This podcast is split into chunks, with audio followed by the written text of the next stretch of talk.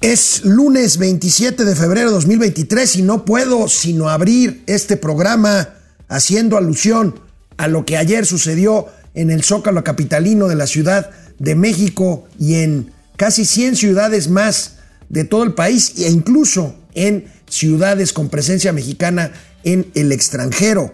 Bueno, pues el Zócalo se pintó, se pintó de rosa. Ahí tenemos imágenes de las, calles, de las calles aledañas a un zócalo repleto de personas, de personas que fueron por su propia voluntad, que fueron por su propia voluntad solamente para exigir algo, algo de suma importancia, que el voto, que su voto no se toque, que el Instituto Nacional Electoral, que posibilitó algo que antes no pasaba en este país, o sea, que los votos se contaran y se contaran bien, se mantenga.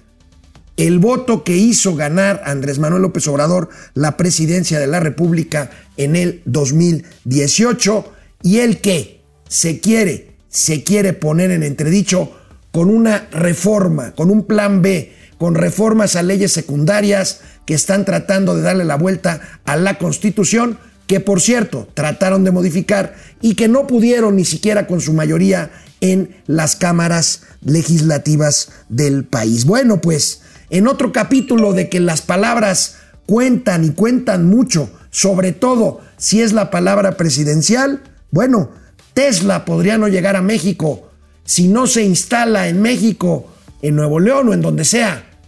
La planta de Tesla se la llevarán a Indonesia. Vamos a ver, hoy el presidente de la República anunció que hablaría con Elon Musk. Vamos a ver qué pasa con esto. Es una verdadera pena que esto se había empezado a manosear, como aquí lo denuncié yo mismo, en, en, asuntos que no tienen por qué llevarse a la discusión mediática necesariamente. Relevo en la presidencia del Consejo Mexicano de Negocios. Llega Rolando Vega Sáenz, un empresario del sector asegurador.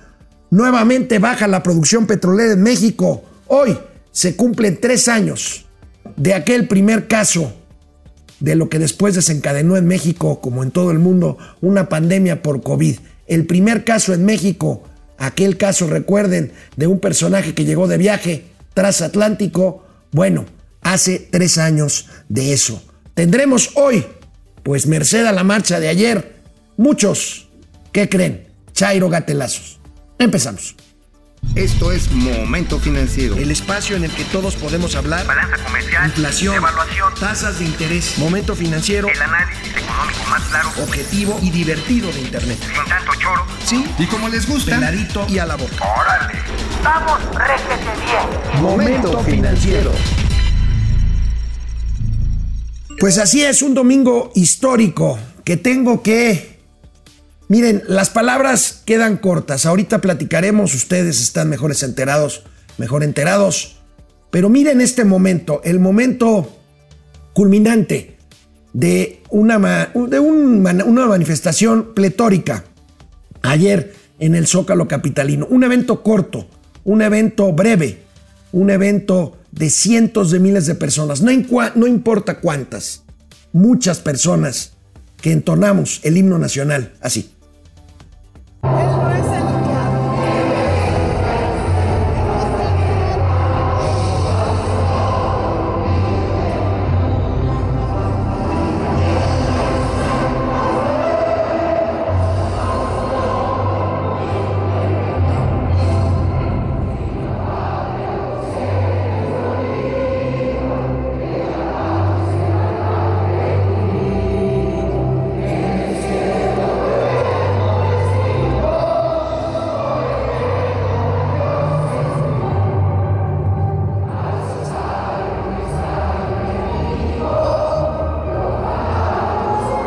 tuvieron que desplegar esa bandera desde uno de los edificios laterales de la Plaza de la Constitución y las, los pendones allá abajo, justamente a nivel la plancha del Zócalo.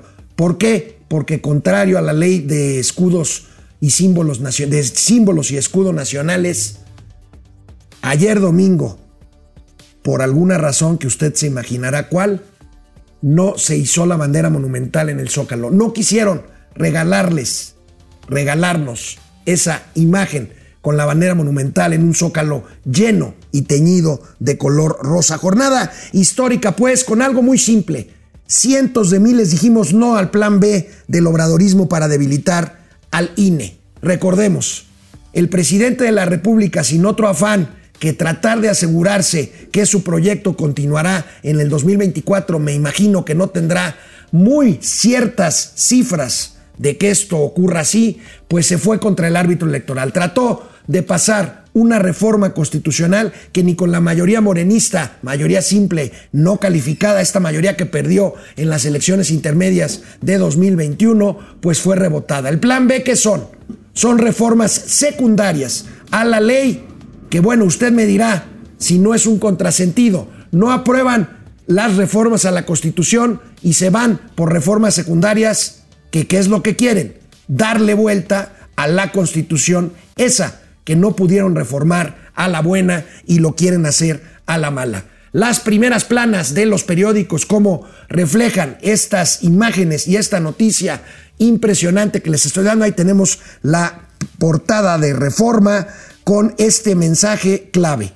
Emplazan a la Corte. ¿Por qué? Porque será la Corte la que decida si todas estas modificaciones que ya fueron aprobadas en las cámaras son constitucionales o no lo son. ¿Qué se necesita en la Corte? Se necesita 8 de 11 votos para declararlas inconstitucionales. El régimen de la 4T tiene entre 2 y 3 votos, no más entre los ministros cómo se perfila. Vienen días definitorios, vienen días difíciles. Ahí tenemos abajo otras plazas, Monterrey, Guadalajara, que también se llenaron del color rosa en defensa del INE. Y no, no es que digan, porque lo dicen los eh, apologistas del régimen, que la propaganda para esta marcha fue engañosa. No, no fue engañosa, fue clarísima. Ahí está, vamos a ver más primeras planas. Ahí tenemos, miles piden a la Corte parar plan B de AMLO. Ese es básicamente ni PAN, ni PRI, ni candidatos presidenciales, ni nada de eso.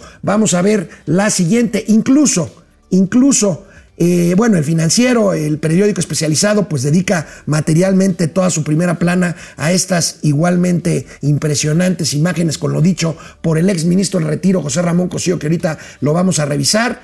Y bueno, seguimos con las primeras planas Excelsior. Esta foto pues también impactante. Piden a la Suprema Corte defender la democracia. Los manifestantes, los manifestantes dejaron unas flores en las puertas del edificio de la Corte, que está ahí, ahí donde ven, hacia el lado derecho, justamente a un costado del Palacio Nacional, está el edificio de la Suprema Corte de Justicia de la Nación. Vaya, hasta la jornada, hasta la jornada en un tema que a mí me llamó, en un asunto, en una imagen que a mí me llamó la atención, encabeza con esta foto a la cual, insisto, le negaron la bandera monumental de esa solitaria hasta que se ve ahí al centro de la plaza. Bueno, pues hasta la jornada, un periódico abiertamente pro 4T reconoce lo que es innegable. Rechazo a la reforma electoral y eh, la, eh, el zócalo pletórico de personajes. Tenemos otra más, creo que es la de Milenio, la que nos falta. Ahí tenemos esta imagen, esta imagen parecida de un mensaje clarísimo que, bueno, pues dejó mudos durante horas las cuentas digitales del oficialismo que no hallaban, no hallaban cómo pues responder a esto que fue la segunda gran marcha en menos de tres meses eh, por parte de defensores del INE, la del 13 de noviembre y la de ayer 26, 26 de noviembre. Vamos a ver, el, uno de los dos oradores del evento fue el exministro de precisamente la Suprema Corte de Justicia de la Nación, el ministro José Ramón Cosío, quien había sido durante la semana duramente y creo yo injustamente denostado por el presidente Andrés Manuel López Obrador. Vamos a ver el planteamiento claro, directo que hizo José Ramón Cosío ayer frente a cientos de miles de personas en el Zócalo Capitalino. Repito, venimos a ocupar la Plaza de la Constitución, el espacio físico que alude a la estructura jurídica que reconoce nuestra pluralidad política y nuestra composición pluriétnica. Nuestros derechos humanos como proyectos de vida a realizar. La diversidad de nuestras regiones y nuestra gente. Los frenos y los contrapesos para quienes temporalmente ocupan el poder. Temporalmente. También a nuestro sistema democrático. Los procesos electorales previstos en la Constitución son la... Bueno, pues eh, ahí está el ministro en retiro, José Ramón Cosío, diciendo, pues básicamente que estas modificaciones, como les decía, son claramente y ostensiblemente anticonstitucionales, por lo cual, pues se espera que los ministros hagan su trabajo y dejen atrás este burdo intento por socavar lo que nos costó tanto trabajo lograr en este país, encaminarnos hacia un régimen, más bien, hacia una normalidad democrática que ya les he dicho, durante años, décadas, no hubo, no hubo en este, en este país. Y bueno, mientras vemos más imágenes, más imágenes de esto, pues yo les quiero decir, eh, insistir en que durante horas las cuentas oficialistas en redes sociales enmudecieron, con la excepción de un Mario Delgado que apresuradamente, presuroso, el líder de Morena, dijo que esto había sido una farsa, la marcha una farsa, pues ahí tienen una farsa, eh, ahí tienen las imágenes de la farsa, que en la Secretaría de Seguridad Pública calculó en 80, 90 mil personas. Hoy el presidente lo reiteró. Me parece que es irrelevante decir si fueron 80, 90, 100, 200 mil o 500 mil personajes o personas. Eso me parece que es lo de menos. Ha habido una discusión cuando le conviene a una u otra persona, a una u otra parte sobre cuántas personas caben en el Zócalo, pero ahí pueden ver desbordado el Zócalo hasta las calles adyacentes en estas tomas, en estas tomas panorámicas. Y bueno, pues ante esto, ante esto, eh, en la mañanera de hoy el presidente de la República pues tenía por supuesto que referirse a estas muestras y contestó, contestó así en el talante presidencial, que bueno, por lo menos reconoce, como lo hizo su, sus, como lo hicieron sus propagandistas estrellas, pues primero empezar a reconocer con que la marcha fue un éxito, pero ya veremos en los gatelazos los resbalones, los resbalones chairos. Vamos a ver lo que dijo esta mañana el presidente de la República. Bueno, siempre he dicho de que se trata de un asunto político se están agrupando todos los eh, elementos, eh, facciones de el bloque conservador. Y siempre he dicho también que esto es bueno para el país, porque antes había mucha simulación, empezando porque engañaban de que era distinto el PRI y el PAN. Y ahora ya sabemos que no es así. Ya caminan juntos, agarrados en la mano, y ya este, también sabemos que tienen sus intelectuales orgánicos, que los apoyan la mayoría de los medios de información, que en sentido estricto no les importa la democracia, sino lo que quieren es que continúe el predominio de una oligarquía es decir, un gobierno de los ricos, de los potentados. No les importa el pueblo, porque eso es, en esencia, lo que significa la democracia. Y desde luego que lo de la manifestación de ayer y otras que vendrán, pues eh, se encuadran en este propósito de enfrentarnos porque no quieren la transformación del país. Quieren seguir robando, quieren regresar por sus fueros, quieren seguir manteniendo en la marginación, en el olvido a la mayoría de los mexicanos, empobreciéndolos. Entonces, ese es el fondo. Pero, repito, es bueno para el país. Son dos agrupamientos, o formamos parte de dos agrupamientos distintos y contrapuestos, dos proyectos distintos de nación. Y esto ayuda mucho. Y como estrategia, pues ellos utilizan la mentira de que se quiere afectar la democracia en México, cuando ellos son, en esencia, antidemócratas. La mayoría de los dirigentes son puros mapaches electorales. No, presidente, la marcha fue ciudadana y al que no le interesa la democracia es a usted, porque usted quiere darle continuidad a su proyecto, con usted mismo o a través de otra persona, no lo sé. Pero eso es, eso es lo que es evidente. Dicen, no nos importa la democracia, justo eso nos importa y nos piden que revisemos el plan B. Ya lo revisamos.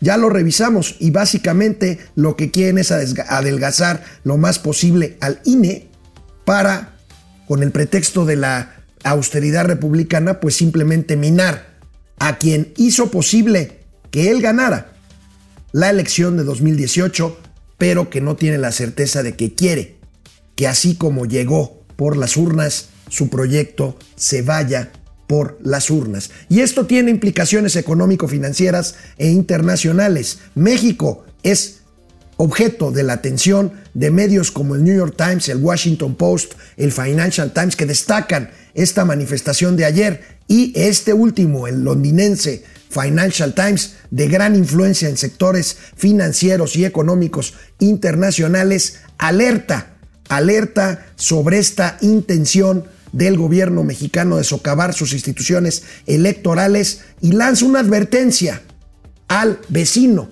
Estados Unidos, al presidente Joe Biden, de lo que está sucediendo en su frontera sur en cuanto a estas, en cuanto estas señales. Y bueno, de aquí me permito decirles, contarles de qué escribí hoy en mi columna, en mi columna de los lunes. No precisamente de la marcha, pero tiene que ver tiene que ver con esto que dijo el presidente de la República hace algunos días. El presidente de la República dijo, con respecto a, además, a un eh, actor que estaban empeñados en la 4T que apareciera en el Zócalo y que apareció en una manta que fue retirada, porque querían hacer ver que quienes marchábamos, nos manifestábamos, estábamos a favor de García Luna, que fue condenado todavía no sentenciado, pero que fue condenado en una corte de Nueva York. Bueno, pues justamente el presidente de la República, urgido por presumir algo que no puede presumir,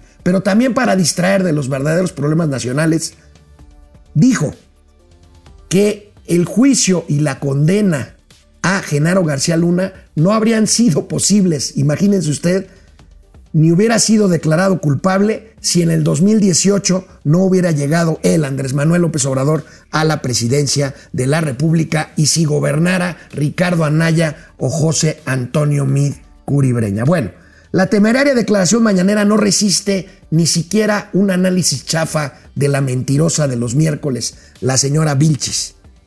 Con Andrés Manuel en el poder, no fue la fiscalía, a su servicio, por cierto, quien llevó al ex policía foxista y calderonista a juicio. Ni este juicio tuvo lugar en un tribunal mexicano, vaya, ni siquiera fue aprehendido en territorio azteca ni por agentes nacionales.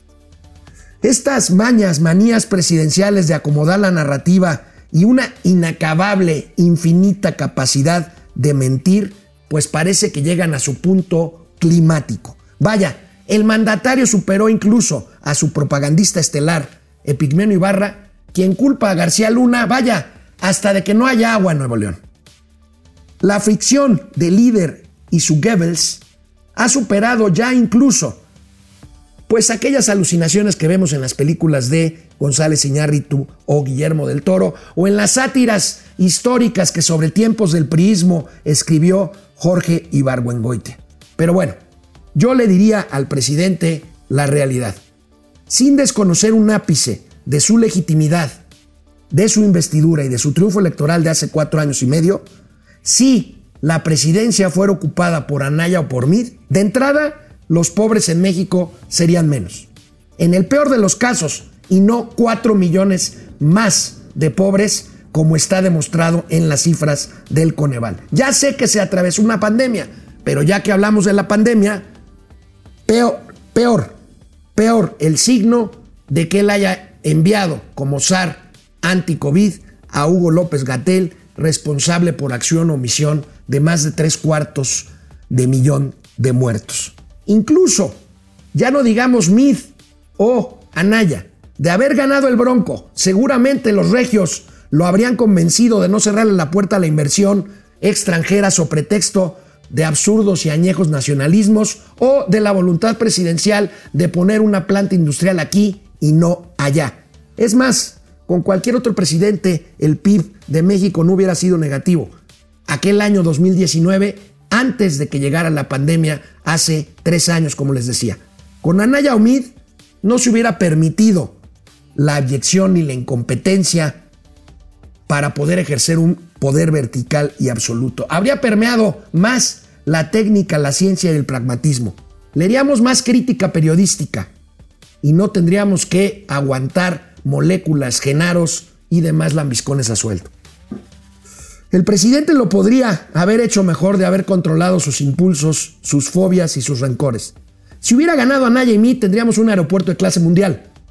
Un sistema de salud, no como el danés, pero sí más digno del que tenemos ahora y que ha provocado millones de desamparados. La democracia y los demócratas vislumbrarían nuevos horizontes, en cambio, están cuidándose hacia atrás de la regresión. Se preservaría la dignidad del servicio público y del debate legislativo. Se haría más política y menos propaganda. México condenaría dictadores en vez de, de tolerarlos. Vaya, tendríamos embajador de Perú que nos lo acaban de retirar.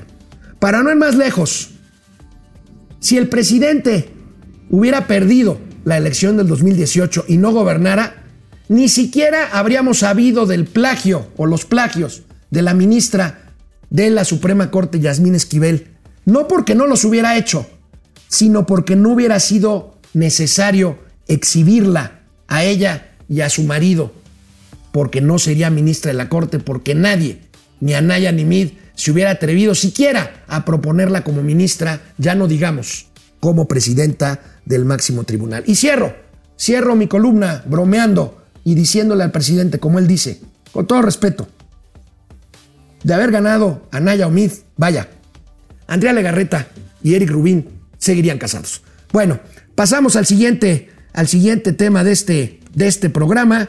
Tesla. Los dichos importan, los dichos importan y más si se tratan del presidente de la República. Ya habíamos hablado del ejemplo de que los dichos sobre aquella disculpa que le exigió al Reino de España el presidente López Obrador derivó en una caída en la inversión española en México. Bueno, los dichos sobre Tesla pueden poner en entredicho la inversión de 10 mil millones de dólares una planta de esta empresa de Elon Musk, quien el presidente de la República se supone que ahorita está charlando, por supuesto con traductores. Bueno, está la planta de Tesla a punto de irse a Indonesia. Hoy y mañana y el miércoles serán días decisivos porque, bueno, pues esto no debe depender de la voluntad de un hombre, sino de diversas condiciones. Y vamos a ver cuáles son estas condiciones. Ya las habíamos, pues, un poquito desahogado en este programa. Ahí tenemos, no es que sea uno regionalista, ni mucho menos, pero ahí tienen ustedes dónde están las principales inversiones en materia de industria automotriz en este país.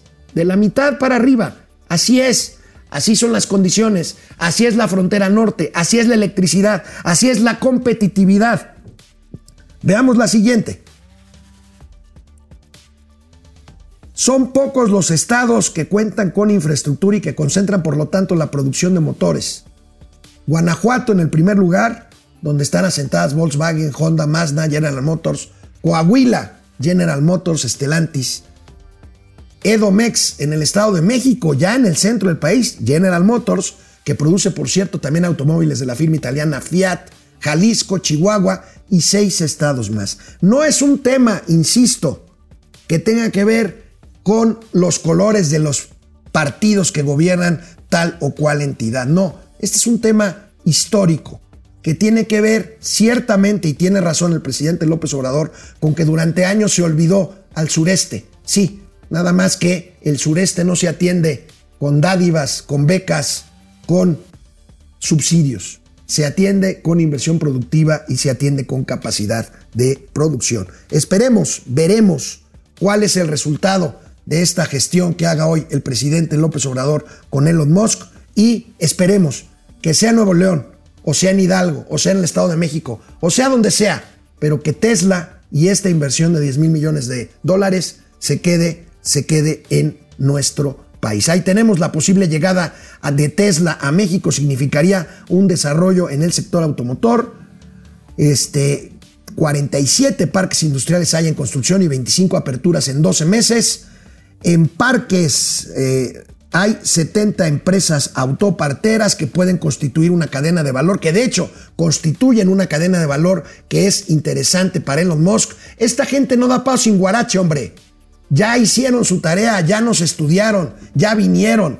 No crean que nada más se les ocurrió un día y le hablaron al canciller o a la secretaria de Economía o al presidente de la República. Ya traen hecha su tarea. Bueno, vamos a dejar este tema, vamos al primer corte de este programa de Momento Financiero, vamos a leer sus comentarios y regresamos con temas de política monetaria y crecimiento económico. Regresamos.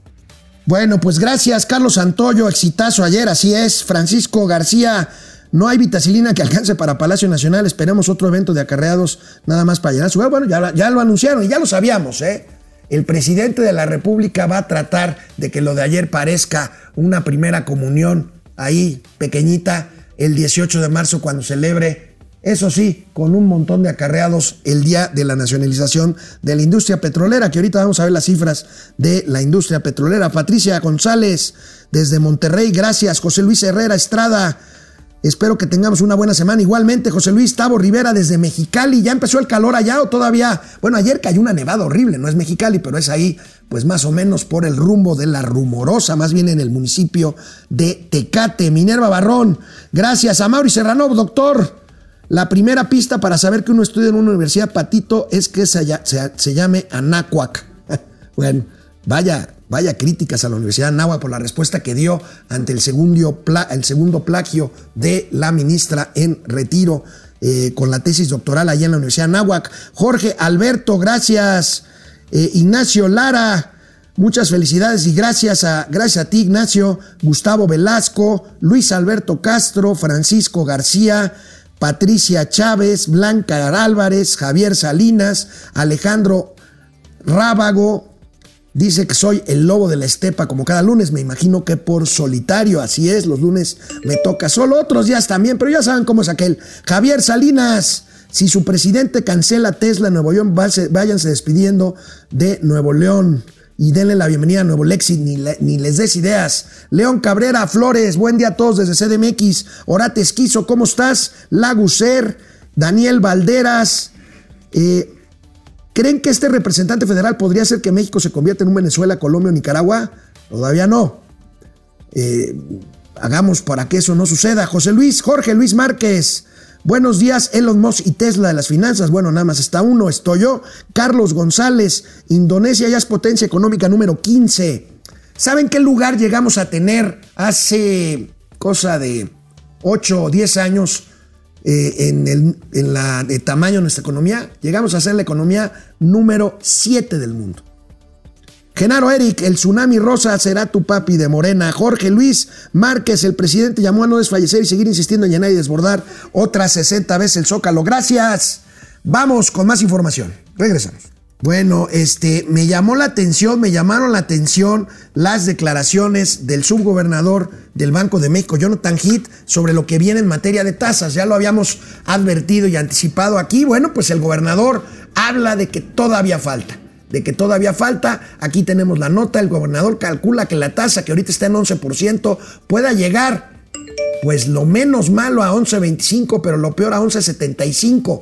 Ya estamos cerca, con esto vendría este rebote del cual se habló en Palacio Nacional y que nada más no ha llegado. ¿Y no ha llegado por qué? Porque la inflación simple y llanamente no ha cedido lo que haya tenido que ceder. Aquí están las declaraciones de Jonathan Heath. Vamos a ver un par de aseveraciones que hizo este personaje que es subgobernador del Banco Central. La política monetaria tarda y tiene toda la razón, bueno, él sabe mucho más que todos nosotros, tarda entre 6 a 24 meses para surtir su efecto total. Ya habíamos comentado de este efecto retardado que tiene en la inflación, la política monetaria. En función de los datos disponibles, no veo que la tasa terminal llegue hasta 12%. Que bueno, menos mal, habla de 11.75. Cuando inicie, cuando inicie el ciclo de bajas en la tasa, ocurrirá con prudencia en cuanto a los tiempos. Bueno, pues ahí está lo que dice el subgobernador del Banco de México. Y bueno, pues retomando el tema de la atracción de inversiones con este asunto de Tesla, bueno, pues vamos a poner en contexto, porque el INEGI, y esto lo celebran mucho quienes no ven el bosque completo, sino nada más ven un árbol, el INEGI finalmente cierra materialmente eh, el, eh, la cifra de crecimiento económico para el 2022, el año pasado, en 3.1%. Sin embargo, tengo que volverles a decir que esto no compensa lo que se ha perdido.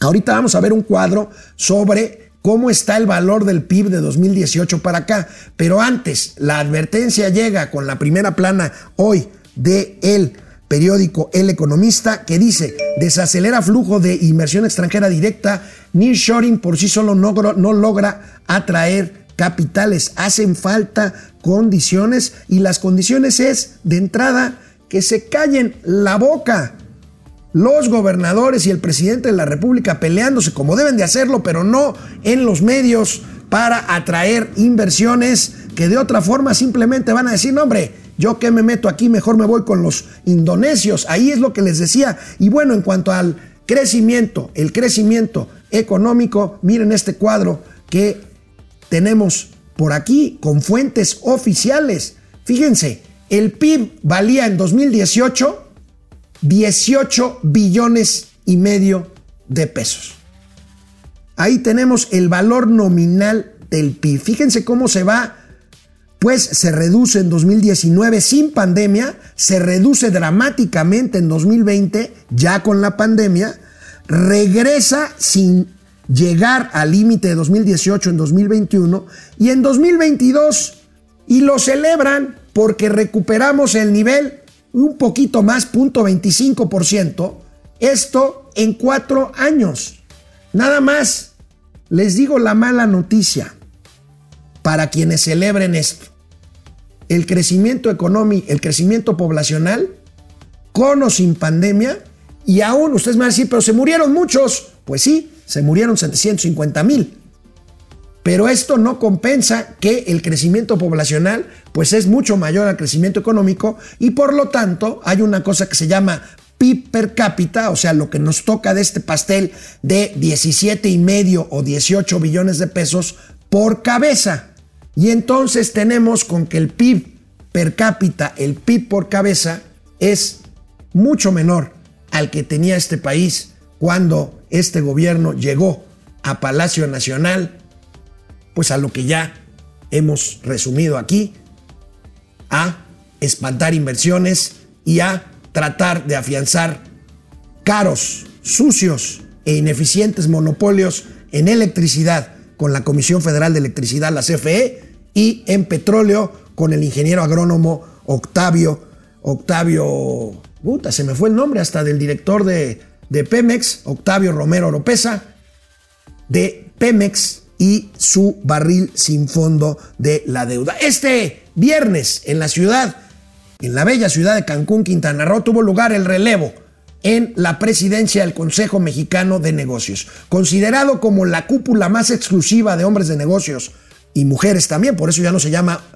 Consejo Mexicano de Hombres de Negocios, sino nada más Consejo Mexicano de Negocios. Hay tres mujeres ahí. Bueno, pues el relevo en esta presidencia cupular que deja Antonio del Valle, hijo, hijo de aquel Antonio del Valle, dueño de Vital, ¿se acuerdan ustedes? De los anuncios aquellos famosos de la tartamuda y de venga hasta lunes. Bueno, ese banco propiedad en su momento de Antonio del Valle, que después formó un banco pequeño, ve por más. Bueno, su hijo Antonio del Valle fue en los últimos años presidente del Consejo Mexicano de Negocios y es sustituido por este hombre.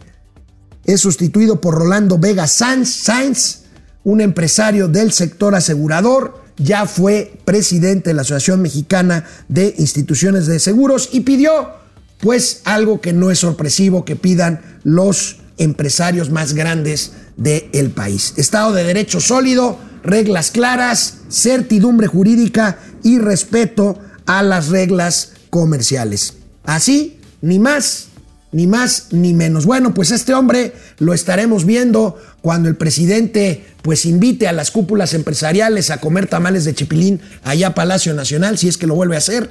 Ahí veremos a este señor como cabeza del Consejo Mexicano de Negocio, de Negocios, como vimos varias veces ahí en el Zócalo a don Antonio del Valle. Bueno, en un nuevo capítulo de aquella frase de que extraer petróleo es muy fácil, basta meter un popote en el suelo y extraer el oro negro. Bueno, 2023 ya abrió, ya abrió enero con un nivel históricamente bajo de producción de crudo mexicano. Aquí tenemos esta nota, esta nota producción de crudo en su menor nivel, 7.1% desciende la producción de crudo de Pemex en enero de 2023 contra el mismo mes del año pasado. Por cierto, por cierto, el viernes que les dimos a conocer aquí mismo el tema del incendio en Deer Park, afortunadamente no pasó a mayores, pero pues ahí está esta mancha que se suma a las otras dos conflagraciones del mismo viernes en territorio veracruzano, una en la vieja refinería de eh, Minatitlán y la otra en una eh, central de abastecimiento, una central de almacenaje de combustible de hidrocarburos, también en el estado de Veracruz. Bueno, pues con esto, con esto acabamos la información, pero vamos a leer sus comentarios si tienen alguna duda, alguna propuesta que hacernos. Aquí con mucho gusto leemos todo lo que nos mandan y regresamos para tener suficiente tiempo y abrir esta semana con gatelazos. Bueno, pues este, no, ya me iba con los gatelazos, pero no, no, no puedo, no puedo dejarlos pasar. Oigan, una prueba de amor, ahorita que no está el naco de Mauricio, denme like, hombre, ahí en, su plataforma por donde me estén siguiendo, denos like, este, mientras leo sus comentarios. Jorge Luis Márquez, Eloy Pablos, muy tibio Alejandro, el sistema de salud actual no tiene solo miles de desamparados, sino miles de muertos. Tienes toda la razón y te juro que estaba en el guion, pero no, no lo leí. Tienes toda la razón, no solo desamparados, y no en el guion, en mi columna. La puedes leer ahí en DDC, ahí está. Y sí, hablo efectivamente de miles de muertos, tienes toda la razón. Carlos González, PIB per cápita del 2018 hasta el 2032, es correcto, Será una generación perdida en materia de crecimiento económico. Ya no digamos un sexenio perdido, una generación perdida. Genaro Eric, al diablo con sus instituciones y sus empresas. Javier de Collantes, más pobres, más votos. Genaro Eric, ¿para qué quiere la megafábrica de Tesla si ya tiene su megafábrica de, de pobres? Bueno, sin comentarios. Sin comentarios. Este, Javier de Collantes, gracias, Genaro Eric. Genaro dice, hasta el acta de nacimiento de Yasmín Esquivel será de Santo Domingo. Dicen que ya quieren ponerle a la Plaza Santo Domingo Plaza. Yasmín Esquivel Moza. Orate Esquizo. No pasó nada en Dirpa, ya lo comenté.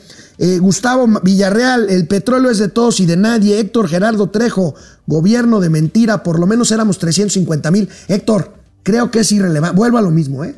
Es irrelevante la cifra, para mi gusto.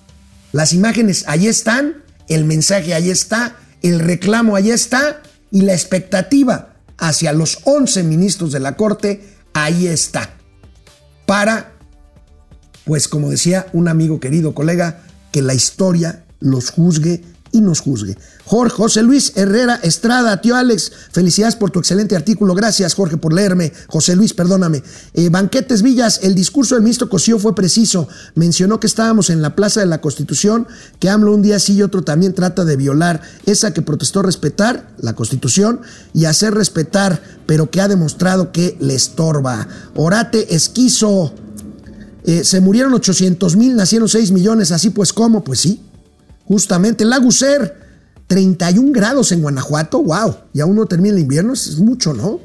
Bueno, pues este, una chelita ahí en la bella, la bella y arbolada Plaza Central de la hermosa y colonial ciudad de Guanajuato. Alejandro Castro, buenos días y excelente inicio de semana a toda la audiencia y los tíos de las finanzas, Alex y Mau, como su grupo de colaboradores. Allá andan, crudísimos, crudísimos. Fíjense, ¿saben que no llegaron al Zócalo los güeyes?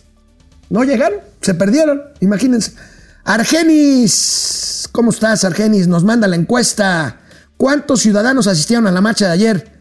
80 mil, 3%. 250 mil, 16%. 500 mil, 80%. Insisto, creo que el dato y pelearse por si fueron tantos o cuántos, pues salvo el menso de Batres que la vez pasada dijo que éramos 10 mil, ayer ni abrió la boca, se le fue a internet al porro Batres.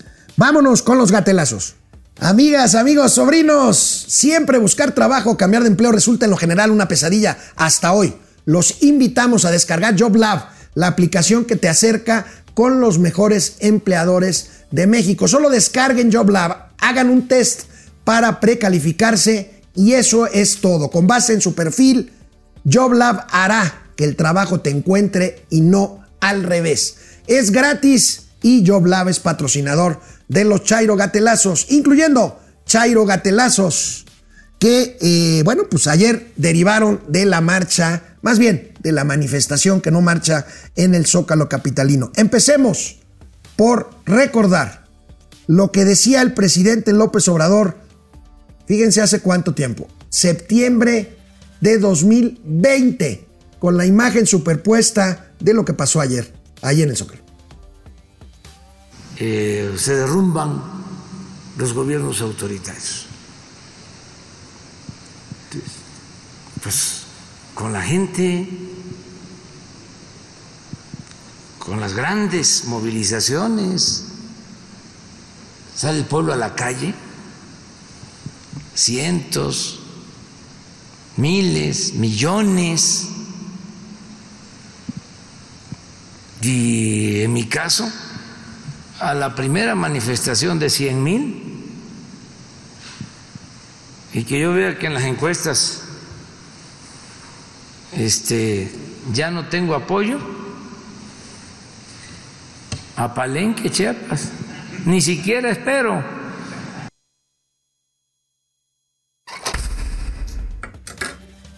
Bueno, conste que lo dijo él porque la marcha de ayer no era para que se fuera.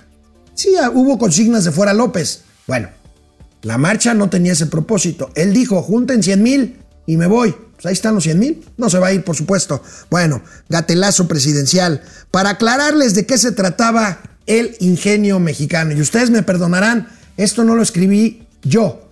Lo escribió, como decía aquella pieza clásica, Fuente Ovejuna. Señor, miren nada más esto que apareció ayer entre la multitud en el Zócalo Capitalino. Amigo Chairo, esta marca, esta marcha, perdón, no es contra ti, no es contra López, es para que puedas seguir votando por el pendejo que quieras. Ahí está, maravillosa la sabiduría popular. Y miren, la primera maroma chaira sobre la manifestación de ayer, hagan el favor. Lo que duró la manifestación, pues ¿qué querían? ¿Que nos quedáramos a vivir ahí o qué? Miren este tweet. Critica que la marcha solo duró 45 minutos, la manifestación. Entonces dice, miren cómo estaba el Zócalo a, la una, a las 11, atascado, y a la una, pues ¿qué querían? Insisto, ¿qué querían? ¿Que nos quedáramos a vivir ahí o qué? Pero bueno, Así las cosas cuando se acaba la narrativa para tratar de justificar lo injustificable. Otra imagen, otro gatelazo que apareció por ahí. Un recado a la ministra Esquivel con un radio en la mano, un walkie-talkie. Yasmín, ¿me copias? ¿Me copias? ¿Me copias? Pues ahí está, ahí afuera de la profesa, esa iglesia hermosísima, ahí en la esquina de Madero y, e Isabel la Católica, la iglesia La Profesa, a unos pasos del Zócalo capitalino. Y bueno, pues la obsesión por llevar toda la conversación, les decía, hacia Genaro García Luna, pues quisieron engañar desde uno de los edificios que está justo enfrente de Palacio Nacional, al otro lado de la plaza. Pues ahí, ¿qué creen que son? Oficinas del Congreso de la Ciudad de México, dominado por Morena. Bueno, pues desde ahí desplegaron una manta, que es esta, que con el logo del PAN y la figura de García Luna decía García Luna no se toca, que fue la perorata presidencial para tratar de descalificar a priori la manifestación de ayer domingo. Esta manta fue de inmediato quitada a exigencia de los propios manifestantes, pero la magia de Internet apareció de inmediato y puso virtualmente una manta nueva que reza así. Ovidio Guzmán no se toca con el retrato de este personaje que fue aprendido por este gobierno y, y liberado casi inmediatamente después por órdenes del mismísimo presidente de la República. Bueno, es lunes del gran champ. A propósito también de la marcha, que todavía no ocurría cuando hizo esta pieza, pero hay que recuperar el champ. Hugo, nada más no te muevas mucho. Estos perros huelen el miedo, ¿eh? Felipe, Ángeles, ataquen. Ataquen. Señor, no sé ni para qué los estoy entrenando. Para, pues, proteger el palacio. ¿Protegerlo de qué? ¿La marcha esta? ¿La del INE? Sí. Hay gente eh, molesta con la transformación. Es muchísima. Y ahí vienen todos. No, pues ahora sí le van a llenar el zócalo, ¿eh? ¿Por qué? Ah, pues a lo mejor por los 64.835 millones de pesos utilizados de manera irregular. ¿Cuánto dijiste? 64.835 millones de pesos. Ah, no. Está muy poquito. y usted queriéndole recortar presupuesto al INE. No es para tanto. Y luego sale embarrado en el juicio de García Luna. Calderón también. Pues muy mal. A ver si un día de estos nos lo pueden explicar los dos. Y bueno, ya. Nada más no camine por ahí porque está ahí. ¡Fuchicaca! Felipe, Ángeles, les dije que hicieran en el tapete. ¿Y ahora qué hacemos? No se preocupe, ahorita inmediatamente le pedimos a Claudia que le limpie las botas. Pero lo otro. ¿Ah, lo del domingo? ¿Y si nos vamos al rancho? No. Nos van a, a reconocer afuera. No, pues en todos lados. ¿Cómo está eso? Pues que no se la pasó recorriendo el país haciendo falsas promesas. Pues sí. Pues entonces no hay mucho que hacer. Hay viajes al espacio. ¿Qué cosas dice, señor? Es usted un loquillo, ¿eh? Listo para despegar. ¿Ves? Nueve. Mejor cuento yo. Usted agárrese bien fuerte. Tres, dos, uno. Ay, nanita.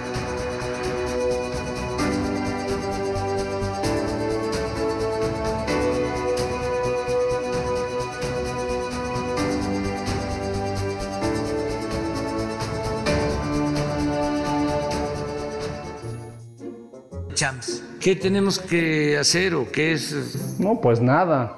Lo bueno es que desde aquí podemos ver el zócalo, mire. Va a ser tanta gente que en una de esas si vemos algo. ¿De dónde sacó esas rufles? Es secreto.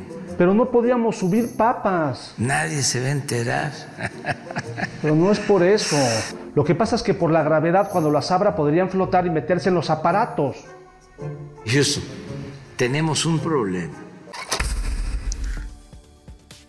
Bueno, pues ahí está. Y bueno, ya para, ya para irme, este, pues ya ni la muela. El presidente el sábado de gira para variar por los estados del sureste supervisando el trenecito Maya, pues subió este tweet que le causó pues sangre, sudor y lágrimas. Dice, les comparto las fotos de nuestra supervisión a las obras del tren Maya. Una tomada por un ingeniero hace tres días al parecer de una luche. Bueno, la otra es una, es una escultura ahí maya, pero bueno, esta foto de la luche, bueno, causó, causó revuelo porque se trata de una foto que ya había circulado de una supuesta bruja que había aparecido ahí en el municipio de Terán, en Nuevo León, si la memoria no me falla, y que bueno, pues la verdad es que chamaquearon al presidente, pero ya saben, luego, luego, luego, luego la magia del Internet, y no voy a comentar más para que no se me acuse de violencia de género, pero pues luego, luego el ingenio de Internet salió, salió a dar su opinión. Ahí está, ahí está el ingenio de Internet. Y otra más, otra más un poco más acorde con lo que pasó ayer. Pues ahí tenemos el aluche presidencial subido a un árbol porque pues allá abajo la mancha rosa, la verdad es que ocupó de cabo a rabo el zócalo capitalino. Bueno, pues sobrinas, sobrinos, hasta aquí llego el día de hoy. Mauricio Flores estará mañana aquí conmigo, eso espero a las 10 de la mañana aquí en Momento Financiero, Economía, Negocios y Finanzas, para que todo el mundo les entendamos. Gracias por estar por allá, gracias por conectarse y gracias también por escribirnos, por seguirnos y sobre todo por darnos like en las plataformas en donde se ubiquen ustedes. Un gran abrazo. Nos vemos mañana, martes.